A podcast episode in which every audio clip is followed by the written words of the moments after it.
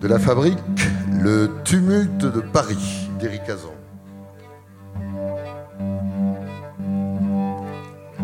Quel est, le plus parisien de tous les matériaux? Certains diront c'est le plâtre, on dit plâtre de Paris comme on dit champignon de Paris, et Balzac parle de la ville à la première page du Père Goriot comme de cette illustre vallée de plâtras toujours prêt à tomber et de ruisseaux noirs de boue. Si Paris n'a pas subi de grands incendies comme celui qui détruisit Londres en 1666, c'est sans doute grâce à l'édite de Philippe le Bel imposant d'enduire de plâtre les façades de toutes les maisons.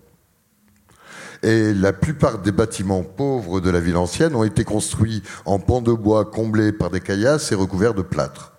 Depuis le parpaing et la brique, le métal et le verre l'ont partout remplacé.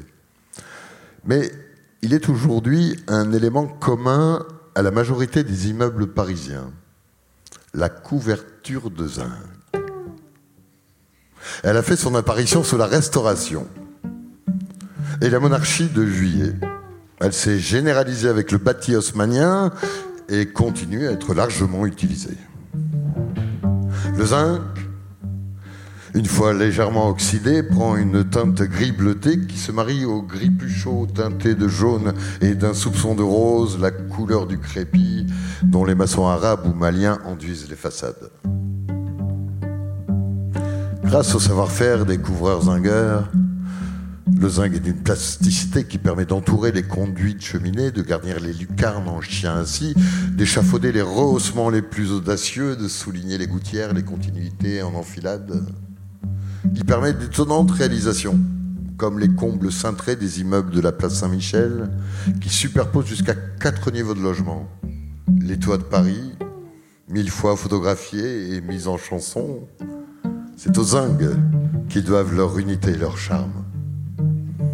Et on le retrouve plus bas, sur le comptoir, avec le parisien du jour, le petit café du matin, le pastis à l'heure de l'apéro, les discussions sur le match de la veille. Peu importe que le comptoir soit revêtu de laiton, d'ailleurs il y a du zinc dans le laiton. C'est bien sur le zinc que persiste, malgré McDo, malgré les portables et les écrans télé, une bonne part de la vie en commun à Paris.